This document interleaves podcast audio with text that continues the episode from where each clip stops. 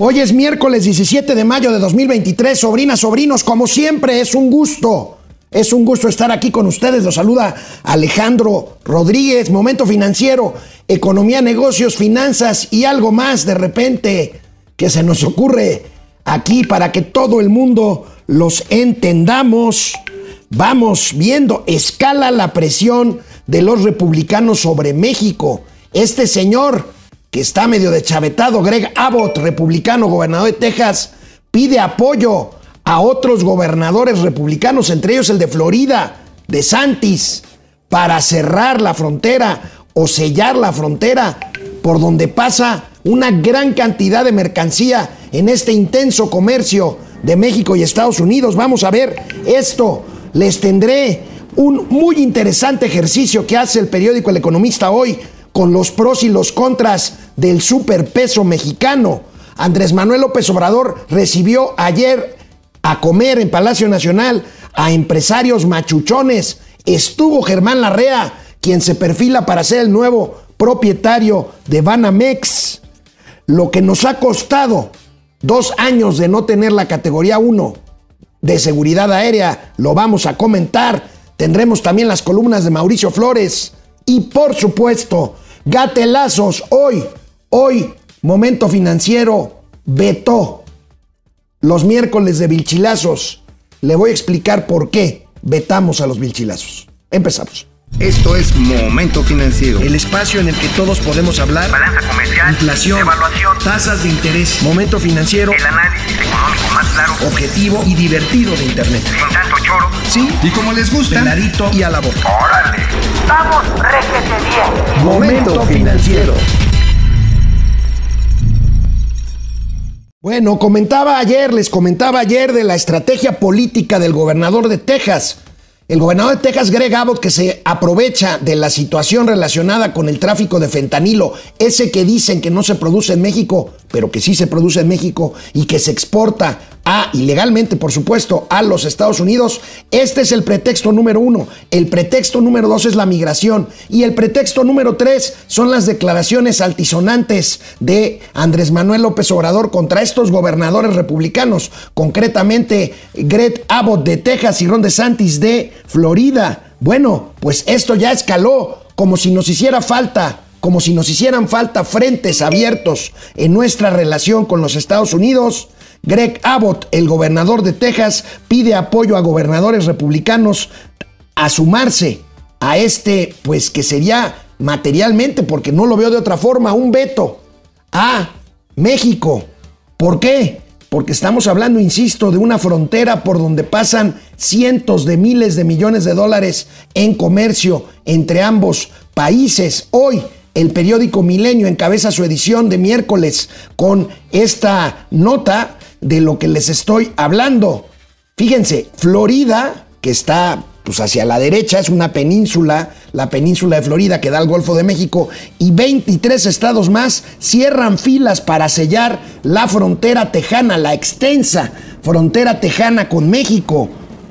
De Santis, y otros gobernadores republicanos hacen eco del llamado de Greg Abbott para reforzar los cruces eh, ante oleadas de migrantes con el fin del título 42.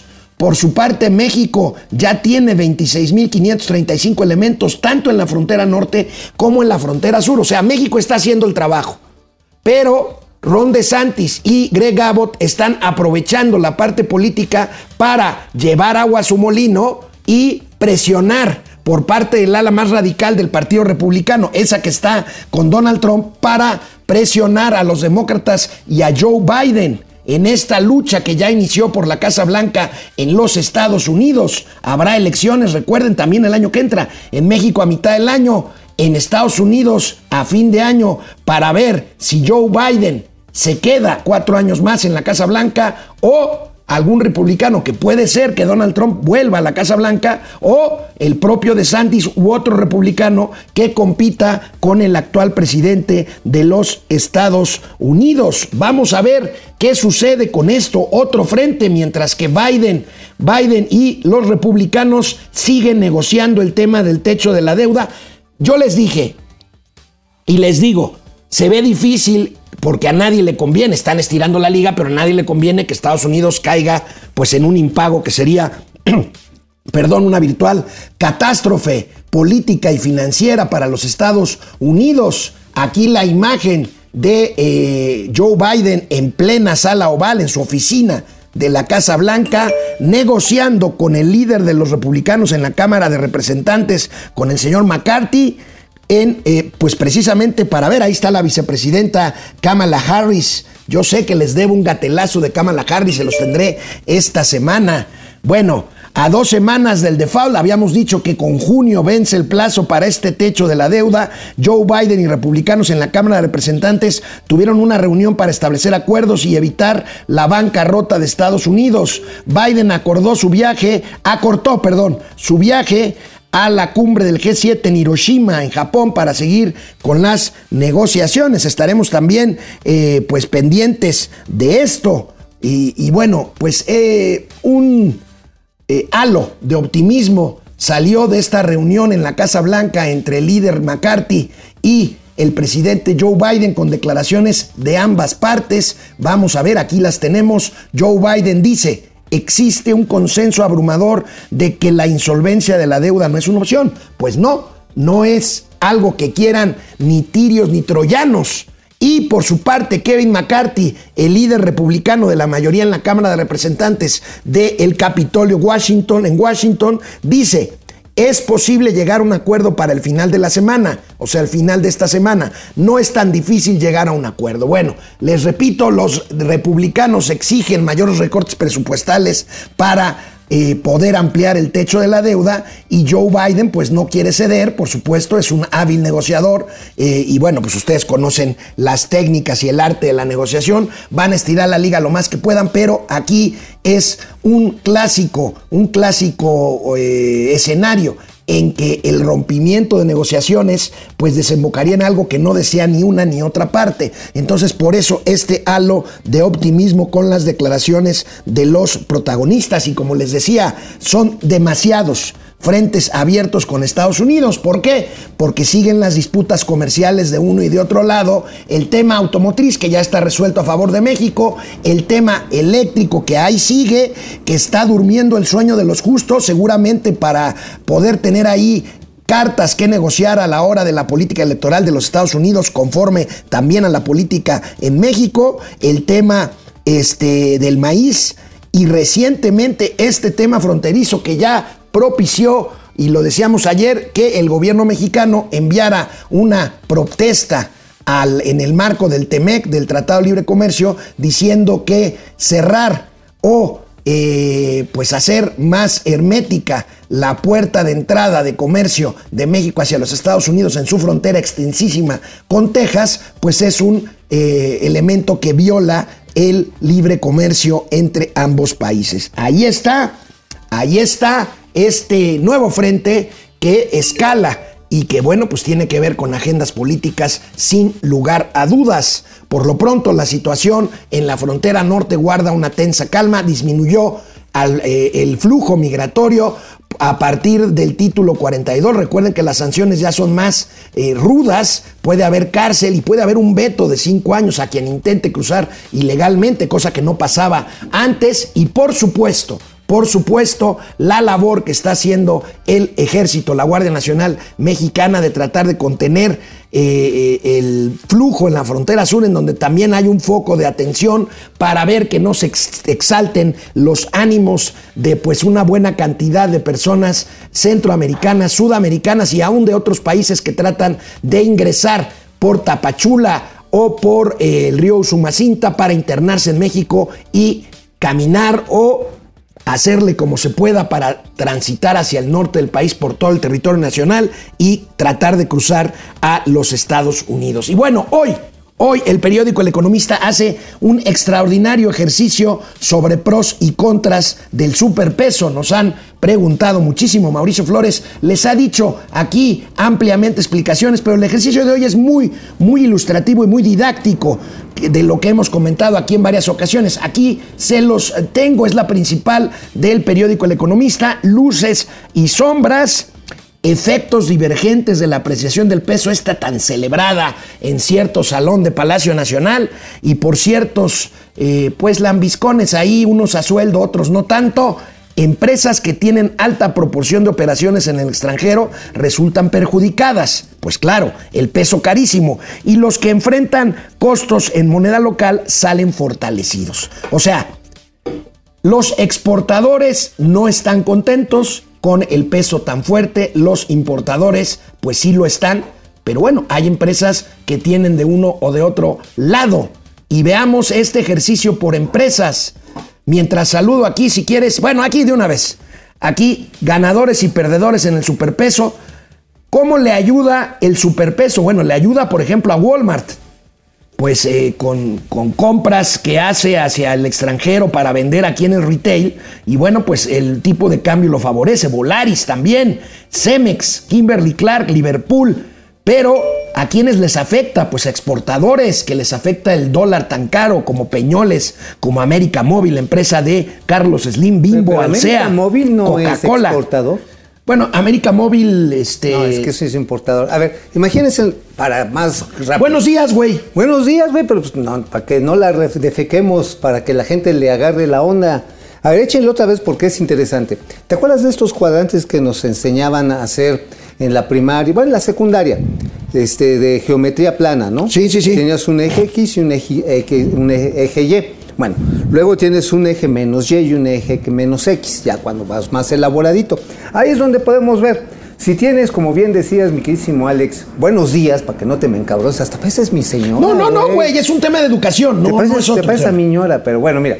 Por ejemplo, a Liverpool le beneficia porque tiene muchas importaciones en dólares, es más barato, y seguramente tiene cartas créditos en, este, en dólares, ¿no? Entonces eso le beneficia. Entonces, este, Ajá. negocia con cartas crédito en dólar muy barato, ¿no? Sí, claro. Ahora, a Cemex, ¿en qué le puede afectar? Pues bueno, le afecta positivamente en cuanto tiene deudas en dólares, pero no exporta a México. Exporta, este, no no exporta a Estados Unidos ni exporta a México. De hecho, es para los mercados locales. América Móvil, que fue con el que empecé chingoteándote, amigo, este, tiene un problema más importante y yo creo que ese es el que podemos ubicar en el cuadrante menos X menos Y. Porque por un lado tiene que hacer importaciones de equipo que son en dólares.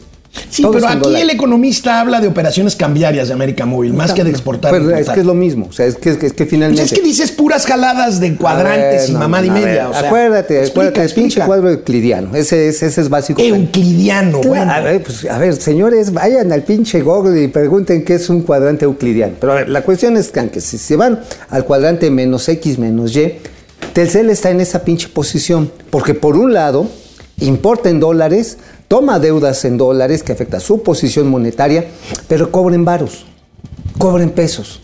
O sea, todo lo que cobra en pesos tiene que pagar dólares que, este, que finalmente le están, le están fregando, ¿no? O sea, tiene importaciones que terminan no sin poder compensar con los pesos que está pagando, porque el peso es más caro que esos dólares. Entonces, por eso le está pegando a... Ahora, lo mencionaste algo muy cierto, amigo. Hay empresas que están de ambos lados del- de los cuadrantes. Vaya, no, no puede haber. Es, es, co- es como los güeyes que de repente, güey, después de un siglo, 20, lleno de conflictos, la Guerra Fría, después de estudiar maestrías, doctorados, especializaciones, salen con la macuarrada de que este mundo es de izquierdas y derechas. No, no mames. No, no, no, O no sea, mames. tampoco la economía es de importaciones y exportaciones, Nada necesariamente. Más. O sea, Ajá, no, incluso, este, es más, voy a verme un poco más mamerto. Si nos vamos al cálculo matricial, tendríamos cuadrantes tridimensionales. ok. Porque es lo que permite precisamente que puedas estar en un lado y te- ahora sí, como cuando te sientas en una mesa con muchos invitados, tienes una nacha de un lado y una nacha de otro, ¿no?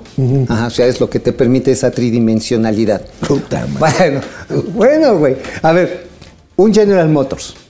Un General Motors. Un General Motors hace importaciones, toma deuda en dólares, vende autos, vende autos en pesos, pero también es cierto que exporta vehículos no necesariamente en dólares, aunque la cotización, ¿por qué se las pagan en yenes? Se los pagan en este, en- ¿cómo la moneda brasileña? Es En reales. En reales, se lo pagan en euros. Y además, En soles peruanos. en soles peruanos. Pero ahora imagínate, Entre ellas tienen su propia negociación porque General Motors se vende a sí mismo, no sé, el auto completo y se exporta, se reexporta las piezas, ¿no? Ah, ese es la- el famoso comercio intrafirma, que es el dominante en las economías desarrolladas. Lo mismo que con la medicina, ¿eh, carnal? O sea, la matriz le vende, no sé, a Boehringer de México, le vende la sustancia activa, ¿no? Y aquí en México nada más se hacen los pellets y le tiene que reportar las ganancias a la empresa. Entonces, en esa mezcla es donde ves, por un lado, que si bien el superpeso agárrese, ah, y regresamos a lo básico, las importaciones te pueden salir más baratas, el pedo está en que cuando lo tienes que convertir a pesos y pagarlo. Ahora, este, amigo, ya te déjate de rollos. chile. Si tuvieras que hacer un balance general, yo sé que me estoy contradiciendo porque no hay verdades absolutas, pero en general, ¿a México le conviene más un peso fuerte o un tipo de cambio un poco menos fuerte del que hay ahorita? Yo creo que le conviene menos fuerte. ¿Sabes por qué? Porque está ahorita fuerte por variables que no controlamos, cabrón. O sea, lo mencionabas ayer o antier, en la negociación, el pedo que trae el tío Joe Biden con eh, los republicanos. Lo de- acabo de mencionar Ah, también hoy porque vez. sigue, sigue, Sigue- el proceso. sigue el Parece que van a llegar a un acuerdo, ¿eh? Va, Digo, Pero mientras, todo el mundo dice, pues no se vayan a enfriar los pinches gringos, mejor le metemos una moneda de refugio que es el varo mexicano. Porque esos güeyes sí pagan. Dicen, ah, sí es una muestra de confianza, dice el No, bueno, presidente. bueno, bueno, O sea, pero dicen, presidente- no mames, presidente, estamos pagando Pero 11.25%. ahorita, ahorita les voy a decir a güey". los sobrinos por qué hoy decidí vetar la sección de vilchilazos de los miércoles. Porque... Pues sí, porque dicen puras, o sea, Sí, sí, sí. Cuando, cuando llega el momento como hoy de desmentir algo, el departamento del general secretario no lo hacen. Pues entonces, ¿para qué chingados queremos una sección de vilchilazos si no van a desmentir Ah, lo bueno, que no ponen desmintieron? Álvaro Delgado, ¿no? Con No, sus, no, pero, con sus mamadas. bueno.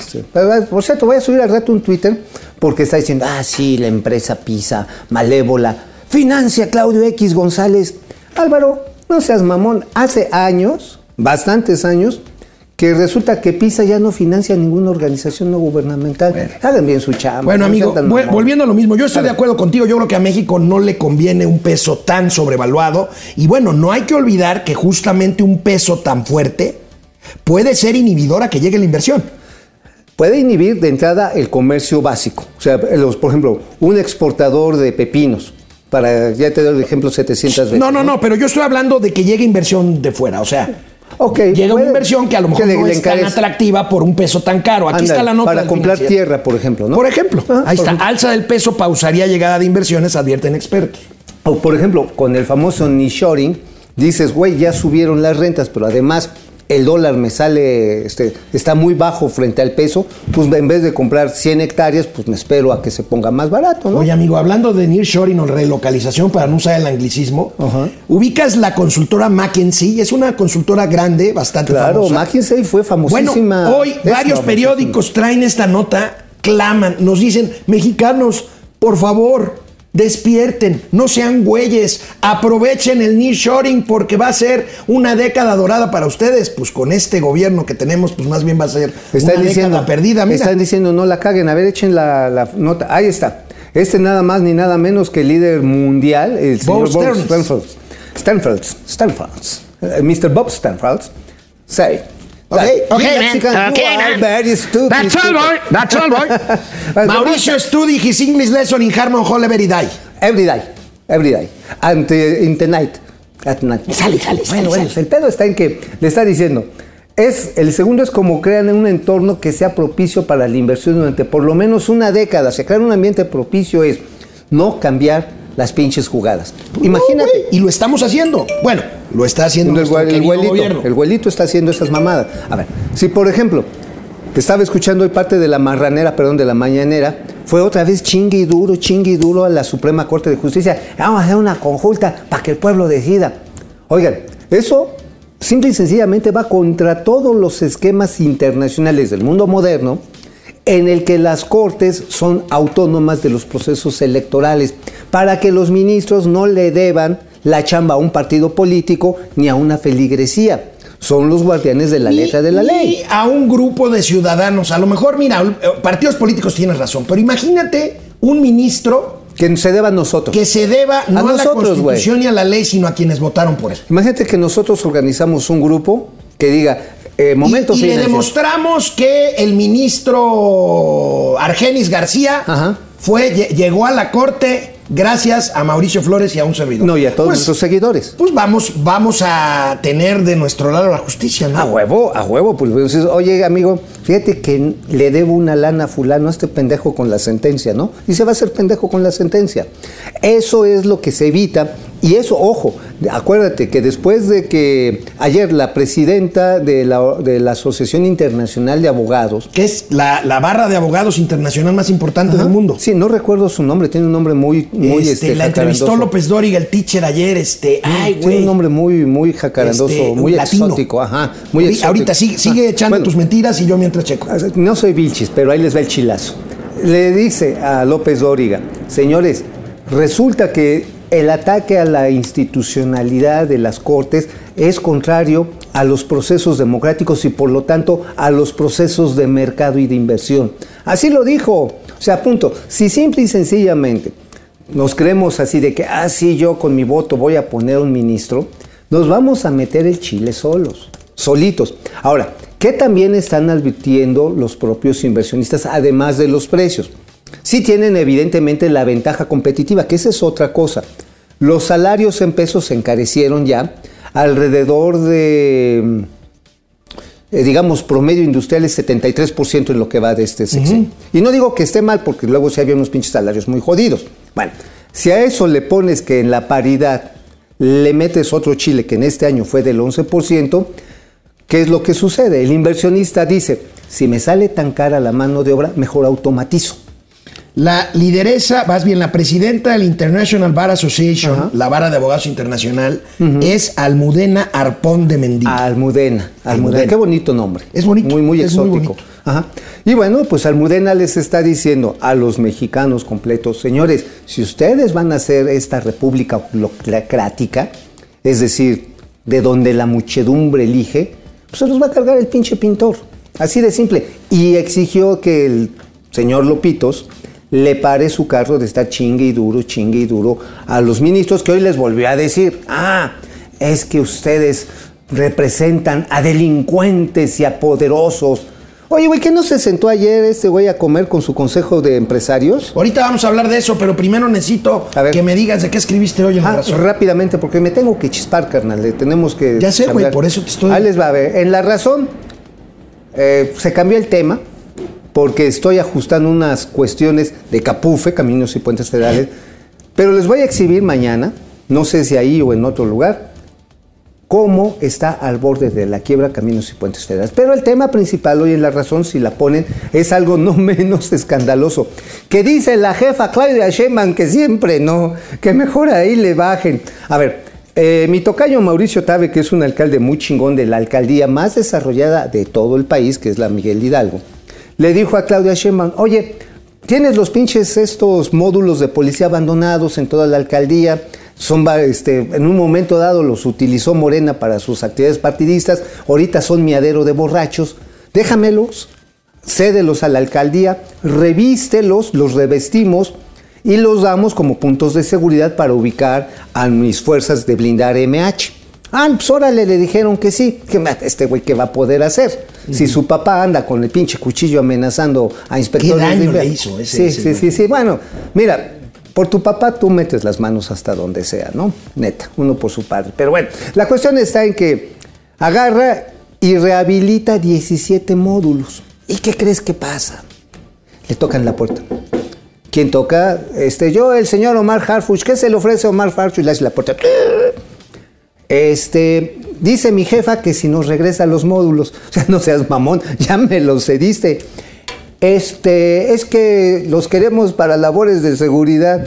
O sea, en otras palabras, al gobierno central le caga que las alcaldías con gobiernos opositores estén haciendo bien sus labores de seguridad, de administración del uso del suelo, de promoción comercial. Le caga a la regenta No, pues es que tiene Ese es todo el estilo de querer que tu pastel sea suyo. Es como lo que hizo Andrés Manuel López Exacto. Obrador con Banamex ayer. Andrés Manuel López Obrador lo que dijo, a ver, aquí el único que decide soy yo. Ajá. Y aunque no sea el caso, dijo, bueno, ok. Yo les doy el... Que la compre Germán Larrea, ¿no? O Ajá, sí, sí, sí, sí. es el- Oye, ese pero es el punto, ¿no? anoche estuve chateando con una de mis gargantas profundas en este proceso, que es, que es una garganta ya medio viejita, pero chingona. Este, Se rió, se rió el ex becario, Ajá. el sub, porque está muy joven para entender lo que los viejos entendemos por garganta profunda. Lo que pasa es que los él hace gárgaras. son unos cochinos que entienden otra cosa. Sí, sí, sí, son los que hacen gárgaras, pues, ¿no? Pero bueno, así textual, no voy a decir el nombre. Como te lo comenté, así es, pero faltan mínimo 12 meses para la toma de posición de Banamex. El problema de la ley minera y del tren está poniéndose muy calientes y él eh, pone dos veces cada kilo y una S, se los quiere chingar. Pues ahí está. Ahí está. Ahí está, ¿eh? esto es salido de las gargantas. Bueno, ¿qué traes en el eje central aparte de un. Ay, ¿Qué será? ¿Un pleonasmo? aparte de un pleonasmo? Pues que Delfina le sacan biznagas por todos pinches lados. ¿Otra vez? Otra vez, sí, mira, tiene mañana debate, ¿no? Oye, y traigo un gatelazo hoy. La pusieron a actuar como si puse. Ah, como, sí, como sí. para llorar. Ajá, más lágrima, maestra, más lágrima. Ay, es que, es que me- no agarré más chile, güey. Sí, no mames. Pero bueno, a ver, ¿qué traemos de la maestra Delfina? Ya sabemos que se chingó las, eh, la lana de los trabajadores de Texcoco. Ya sabemos que hizo chingaderas en la CEP. Bueno, aquí les documentamos nuevas chingaderas de la maestra Delfina. Cuando fue superdelegada de, gobierno federal en el estuche de México, rentó un departamento, un, un piso, sí, un piso. Ay, modesto, ¿eh? Como de 122 mil varos mensuales para las oficinas. Para las oficinas del bienestar. ¿Tienen ahí la nota? ¿La ponen? Ahí está.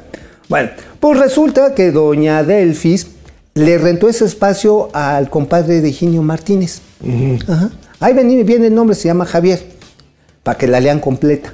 Se lo compró, se lo rentó a él. Y cuando la llama Andrés Manuel a cumplir la gran labor de secretaria de Educación Pública, ¿qué crees que hizo la señora Delfina? ¿Qué hizo?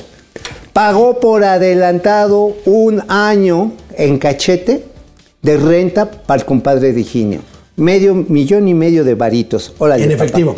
Ah, ah, ah, pues, ¿Cómo se maneja la 4T? En puro cachete. Pero esa no es todo. Digo, ese es, ese, ese es escandaloso porque evidentemente no es un departamento austero, es carísimo.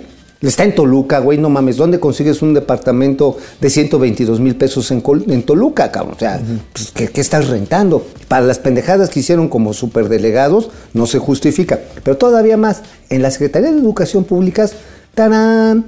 que le da un contratote como de 350 melones de dólares a una empresa de María Asunción Aramburu Zavala, Kia Networks, que está embarradísima en el tema de los fraudes en el Banco del Bienestar. Pero espérate, carnal, todavía no para ahí.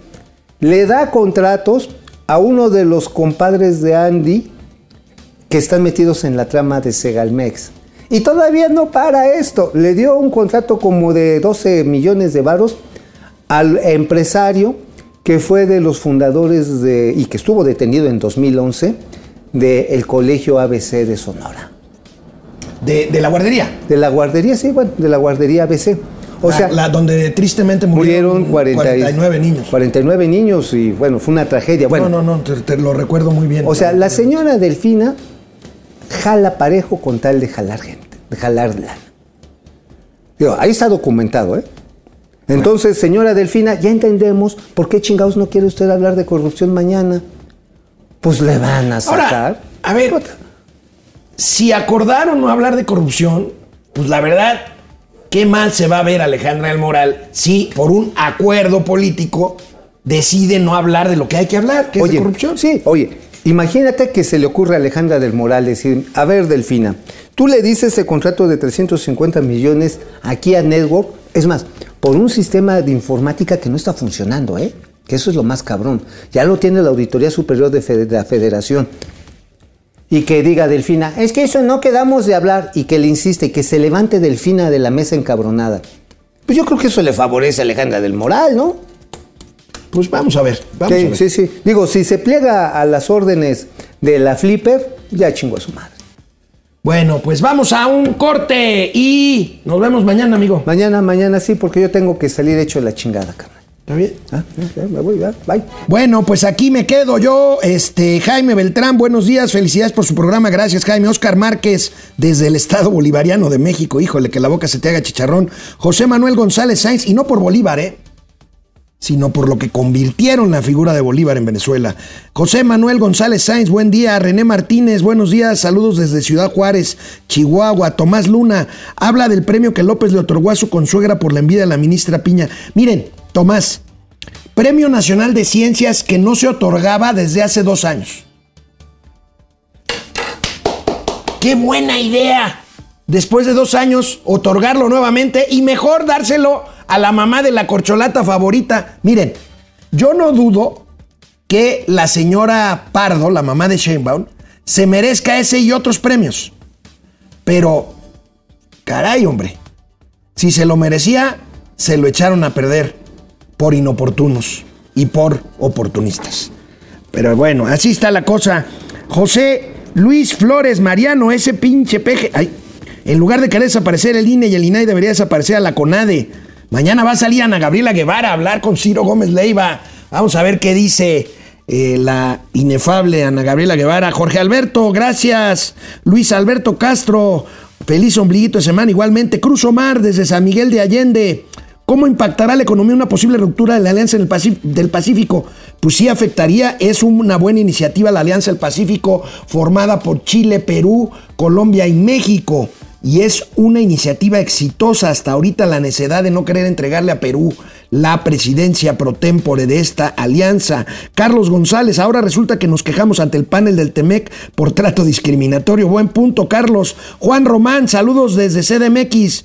Gonzalo Zamorano, saludos al Arcángel Miguel y Luz Bell de las finanzas. Conio Ortiz desde Monterrey, gracias. Ule López, Azucena Carballo desde Pachuca. Yoyis Babal, saludos tíos, espero que llegue el tío Mau. Pues ya llegó y ya se fue. Eh, Jacob Frías, Bros, Bowser y Yoshi de este Mario Bros financiero. Juaco Núñez, ¿cómo estás, Juaco? ¿Qué está pasando en el gobierno mundial? Todos los presidentes se quieren volver dueños de su nación. Van a ver el primer gatelazo de hoy, ¿eh? Híjole. José Manuel González Ochoa. Saludos, Idalia Mendoza entrando y dejando su like. Marina Sainz, gracias. Alejandro Castro Tocayo, gracias. José Luis Herrera Estrada, José Almazán Mendiola, ok. Si el dólar está en 17.46, ¿por qué no siguen vendiendo la gasolina en 26? Pepe, ya, te los, ya se los expliqué. ¿Por qué? Porque siguen aplicando el IEPS, el Impuesto Especial sobre Productos y Servicios, que con un petróleo caro se deja de cobrar el impuesto para que el precio no suba y así puedas presumir que no hay gasolinazo, pero si el precio del petróleo baja, sigues cobrando el impuesto, ¿por qué? Porque son ingresos para el gobierno y el precio de la gasolina no baja como debería de bajar. José Almazán Mendiola, AMLO gana más de 400 mil pesos al mes, ya que vive en Palacio Nacional. Bueno, es un reportaje de eh, Loret anoche. Rodolfo Escobar Quevedo, desde Acapulco, feliz día de los vilchismes. El Coyotazo, saludos, Tiburio y Tiberio, Tiburcio y Tiberio de las finanzas, de las finanzas, Luis Ruth Sandoval, saludos, bombones financieros, gracias querida Ruth. Calimán contra el Santo. Buen día a todos los camaradas del chat y sobrinos, gracias. Dice Carlos González que el tío Mau habla ya como Diego Rosarín. Cacó Frías, Fernando González. La encuesta. ¿Qué tan importante sería que los ministros los eligiera el pueblo? Mucho, 11%. Poco, 10%. Nada, 79%. Venga, vamos con más información. Bueno, pues les tengo una última hora. ¿Se acuerdan de los 43 de Ayotzinapa? Esos que con toda justicia reclamaban eh, mucha gente que hoy calla ante, ¿qué quieren ustedes? 750 mil muertos por pico por COVID o 60 mil por violencia, que hoy muchos eh, cuatroteros se quedan callados y eran los mismos que exigían justicia con toda razón de 43 en Ayotzinapa. Bueno, acaba de ser sentenciado aquel que fue el alcalde de Iguala, José Luis Abarca Velázquez, era alcalde de Iguala, él tiene responsabilidad probada en los hechos de Ayotzinapa, fue sentenciado a 92 años y 6 meses de cárcel. Bueno, pues ahí está este alcalde, este alcalde de Iguala en aquellos tiempos asiagos. Bueno, pues ayer, como lo adelantamos, el presidente López Obrador invitó a comer a su consejo asesor empresarial. Ahí están empresarios machuchones como Legario Vázquez, el dueño de imagen, como el de Biopapel, su compadre, como eh, el dueño de Vidanta, su otro compadre, este, el señor Chávez, en fin, eh, como eh, Pepe Bastón, el de Televisa, como Carlos Slim. Bueno, pues allí estuvo nada más y nada menos que Germán Larrea, este que aceptó el presidente que trae broncas con él y que sería el más probable comprador de Banamex. Ahí tenemos eh, Olegario Vázquez, Carlos Slim, Germán Larrea, Ricardo Salinas, no fue Ricardo Salinas, Bernardo Gómez de Televisa, Alejandro Balleres, eh, Carlos Jan González de Banorte, en fin, nadie dio declaraciones al salir aquí.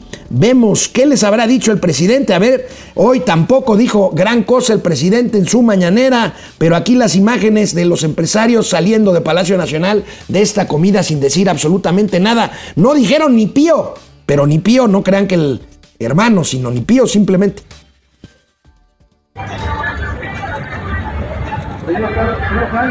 ¿Cómo le fue? Señor Bernardo. Bernardo.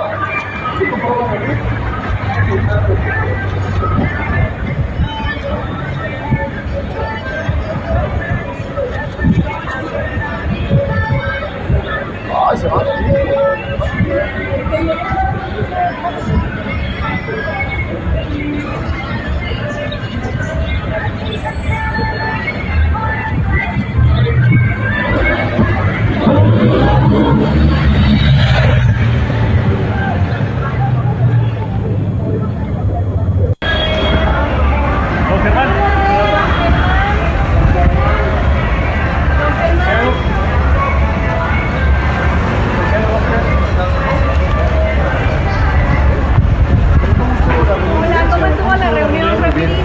Gracias. ¿eh? Saludos. ¿Sobre qué hablaron? Señor Legario, una foto de este lado. Gracias.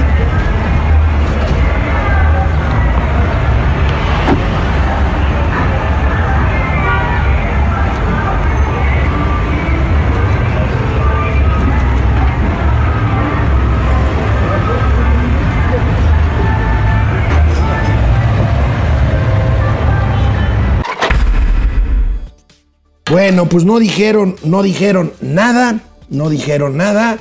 Vamos a ver si se sabe, seguramente se va a saber. Aquí el tema Banamex. El presidente, pues bueno, habló ayer de Banamex.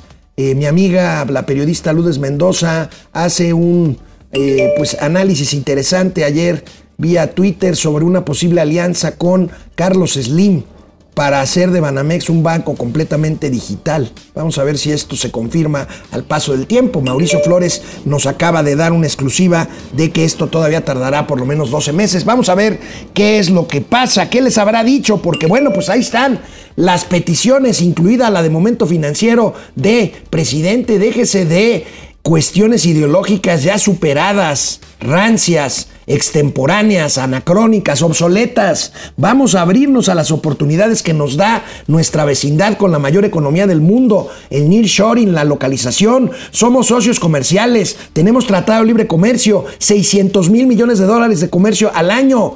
Aprovechémoslo para que esta década, como dijo Mackenzie, sea una década dorada para México y no, como parece ser, según vamos, una década perdida en materia económica. Bueno, vámonos con las consecuencias que ha tenido la próxima semana. ¿Qué estamos hoy, Sub?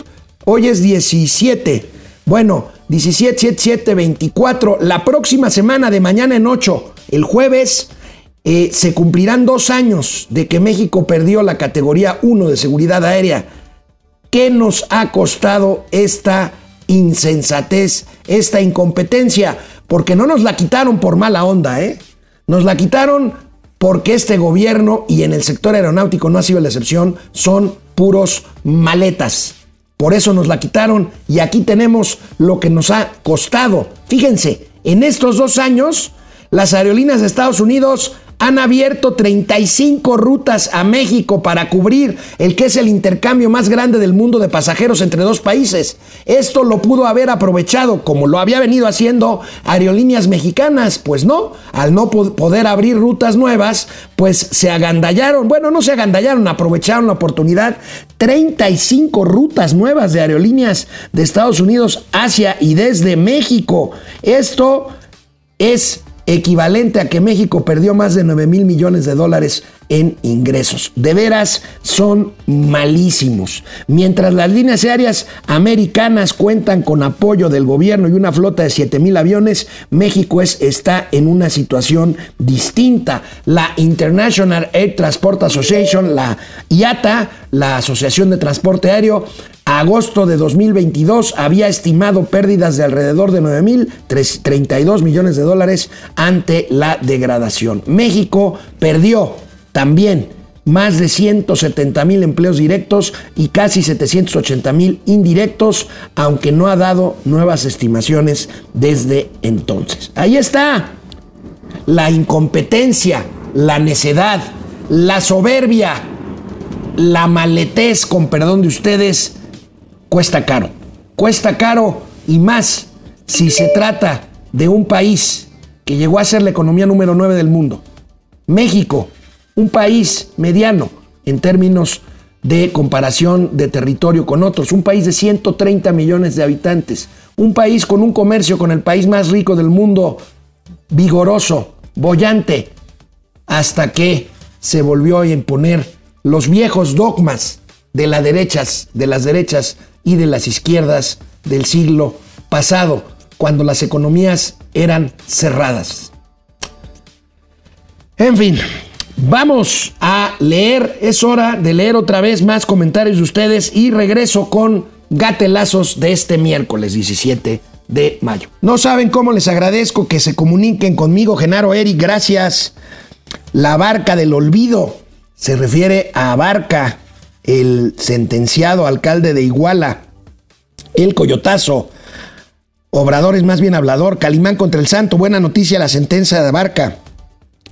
Conéctate, no salieron contentos. Leto Bar, buenos días, tíos Alex y Mau. Genaro Eric, en política no hay coincidencias. Un premio nacional algo pardo contra un reconocimiento internacional. Es que les digo, Genaro, mira, yo ya había escuchado desde, ahora sí que desde antes, el prestigio científico académico de la señora, de la doctora Pardo, Ani Pardo. De hecho, tengo un muy querido amigo cuya mamá tuvo relación con la doctora Pardo desde hace 40, 50 años. Una buena científica. Le echaron a perder su premio. Después de dos años de no otorgar el premio de ciencias, vienen y se lo dan a la mamá de la corcholata favorita. Válgame Dios, qué maletas son. Y si no son maletas, son soberbios. ¿Saben por qué? Porque les vale madre, porque no tienen cálculo político, porque no tienen vergüenza, porque no tienen pudor. Esa es la verdad, la verdad. Y la menos culpable es la señora Pardo, la mamá de la Sheinbaum. La verdad es que, imagínense que no aceptara eso. Es un conflicto de interés, hombre. Luis Alberto Castro, ya llegué vieja, ya me voy vieja, dijo el tío Mao. Gracias, Calimán y el Santo. Achis, achis, ¿por qué tanta prisa el tío Mao por irse? Es que es, es este miércoles y a esta hora este, ya le representa un grave problema de ansiedad estar sobrio a las 11 de la mañana de los miércoles. Entonces, pues yo, le, yo entiendo su problema, yo entiendo su adicción, su alcoholismo, somos buenos amigos. Y bueno, él me aguanta algunas cosas, yo le aguanto estas, ¿no? Tatis Calleja, tío Alex, la encuesta de hoy es muy ambigua en su planteamiento.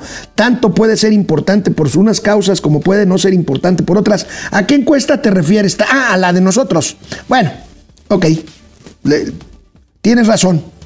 Tienes, tienes toda la razón.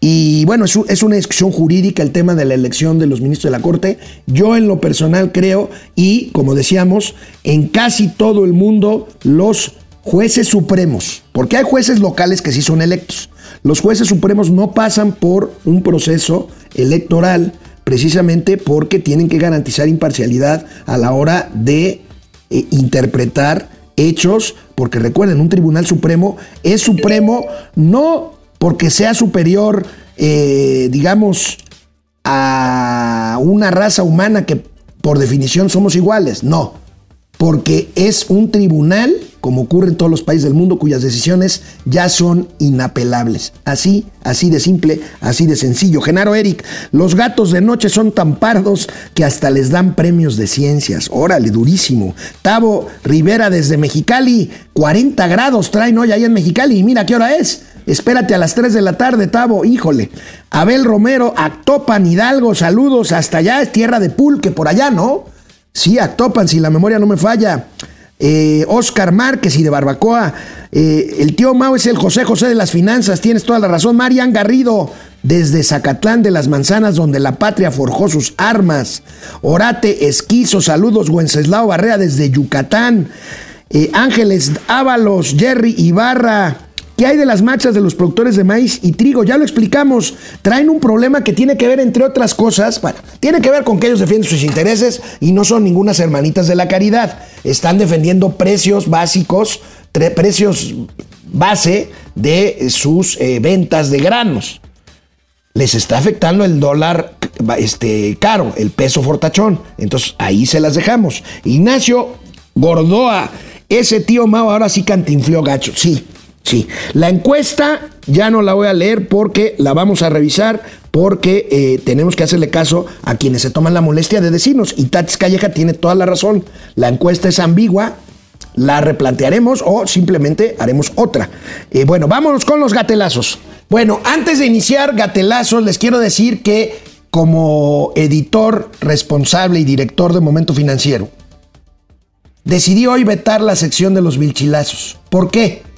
Porque aposté una lana a que si los vilchilazos, los miércoles de quienes quieren las mentiras, tuvieran tantito decoro de eh, una sección creíble, pues hoy hubieran salido a desmentir el reportaje que habla de que el secretario de la Defensa Nacional, el general Luis Crescencio Sandoval, se compró un departamento de 30 millones de pesos en 9 millones de pesos y se lo vendió a un proveedor de la Secretaría de la Defensa Nacional que él encabeza.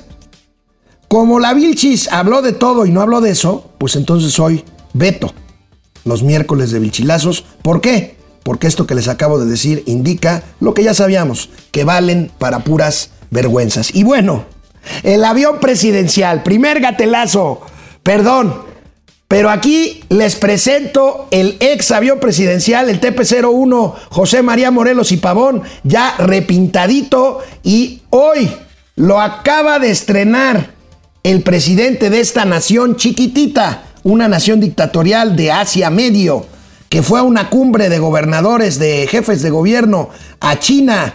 Y aquí vamos a ver al nuevo dueño del TP-01, que ahora es el Tajastán, ¿o cómo se llama el país? Ahí lo vamos a ver el avión. Tayikistán. ¿Estoy bien? Sub, ok. Bueno, ahorita lo van a leer ahí. Este es el avión que se rifó.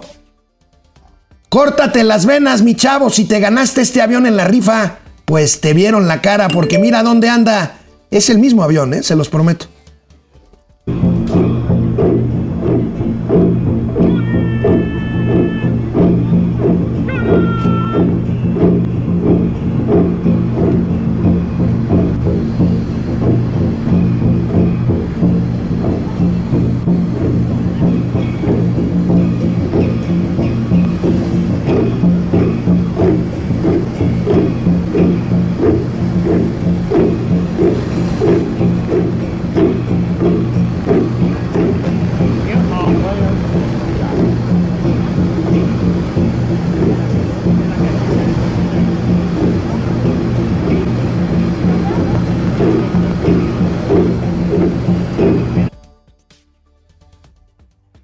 Fue la 4T, lambiscones, soncitos, crédulos. Ya mejor no les digo nada. Bueno, vaya revuelo, segundo gatelazo que causó un video de Delfina Gómez en una presunta sesión de preparación para entrevistas. La preparan para llorar. Esto fue disque desmentido. Su jefa de campaña dijo, oigan, ese video es fake porque es de 2017 en la campaña anterior. Bueno, pues es viejito, pero no es fake. Aquí tenemos el video de Doña Delfina ensayando las de cocodrilo para poder cautivar a sus seguidores. no sexual. que luchen como debe de ser. Eh, porque sabes que La piel más lágrimas, vuelve con el enojo. Gracias. Que te da rabia. Pruebe la anécdota del niño. Gente que se le muere su hijo porque no tiene para el pasaje. Bueno, debo decir la otra parte porque se me van a venir encima. Salió un portal argentino que edita, su que edita una página de noticias aquí en México, La Política Online, el, el LPO, que asegura que este video fue manipulado y que es en realidad una entrevista que le hizo La Política Online hace seis años a la maestra Delfina Gómez. Pero bueno, ahí está esto. Como gatelazo yo, bueno, yo tengo la obligación de decirle todo el contexto. Este es un gatelazo, pues de esta persona que ya Mauricio nos ha contado de todo lo que es capaz. Bueno, en otro capítulo de gatelazos lambiscones. Por cierto, ¿saben quién le preguntó ayer al presidente de la República sobre el tema de Banamex? ¿Cómo va la venta de Banamex, señor presidente? Lord Molécula pero no se lo ha de ver encargado el vocero porque el presidente quería sacar el tema de Banamex, ¿verdad? No, no, no crean ustedes que eso pase en las mañaneras. No, no, no, no, no. Pero aquí, el mismo payasito Lord Molécula pidiéndole permiso a su patrón para poder buscar mejores condiciones a los periodistas de México. Pues si ya cobra por pregunta. federal podría impulsar un contrato marco para convencer a las empresas mercantiles de comunicación a dignificar el salario de miseria de los reporteros de México. Pues eh, ya nosotros estamos ayudando y lo vamos a seguir haciendo. Porque es eh, cierto todo lo que dices. Explotan a la mayoría de los trabajadores de medios de comunicación. Los de arriba eh, ganan muchísimo. La mayoría gana muy poco. No tiene seguridad social. No tiene prestaciones. La mayoría de los periodistas. Entonces, sí, tu propuesta es buena. Hay que verlo con, con la secretaria. Le vamos a pedir para que se fije un salario profesional a los periodistas. ¿Podríamos Y que se mejore y que se cumpla. Y que haya inspección. ¿Podríamos organizarnos como un sindicato independiente? Sí, todos. O sea, es un derecho. Es un derecho. Esto es lo que sucedía. Entonces, sí, eh, adelante con sus gestiones. Entonces con sus buscamos, trámites. buscamos a la secretaria. ¿Podríamos hacer un sindicato, jefecito? Ay, es el Lord Molécula de veras. Carlos Pozos, qué vergüenza. Qué vergüenza, Carlos. Bueno, vamos con otro gatelazo. Pues yo no sé si tenga trabajo hoy a estas alturas de la vida el vocero del presidente López Obrador, el señor Chuy Ramírez Cuevas, Jesús Ramírez Cuevas, porque ayer se equivocó. Le pidió al presidente un video de Claudio X González donde insulta a los maestros. Y Chuy se equivocó, su gente, y le puso otro video. Y el presidente, pues no tuvo más que decir, no, pues es que ahí sí se ve que es bueno el Claudio X, pero yo no quería ese, yo quería el otro. Chuy, pon más atención. Y sí comentarte, porque sí creo que aquí, además de la batalla por el Estado de Derecho y por la educación, se da una batalla, yo así lo veo, Elisa, entre un México premoderno que quiere el corporativismo, la corrupción, el chantaje, el oscurantismo, con un México eh, que anhela a la modernidad, que significa la rendición de cuentas, la transparencia, la educación de calidad, las normas y las leyes eh, que prevalezcan, eh, la democracia, la participación ciudadana, todo eso, las instituciones. Y tienes razón, los ciudadanos ahora ya dan la batalla, ¿no? Este caso hace 15 años hubiera resultado en que se suspendieran las evaluaciones de los maestros. No, pero no, no, no es ese. No, no, no, este eh, parece estadista.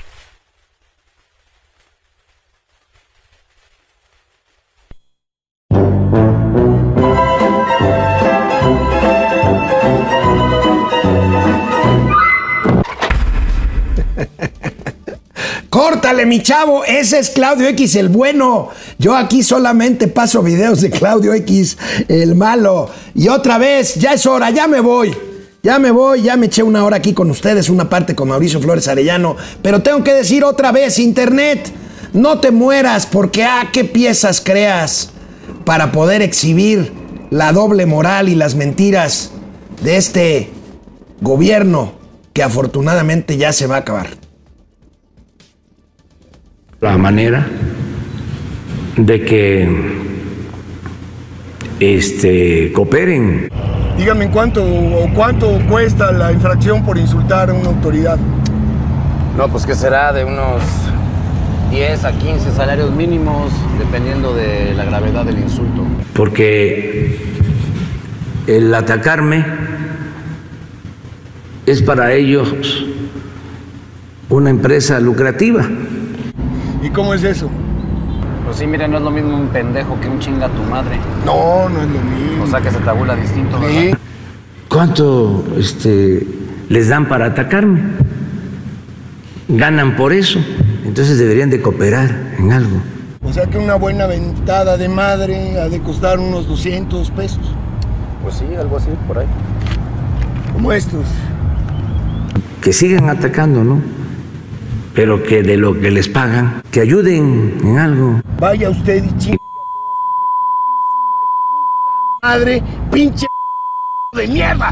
Y ya con eso mantienen su permiso, su licencia para seguirme atacando. Ay, ay, ay, ay, ay, ay, ay, ay, ay. No te mueras, internet, por favor. Bueno, sobrinas, sobrinos, nos vemos mañana, que ya será jueves 18 de mayo. Se va rápido el mes. Hasta mañana, cuídense.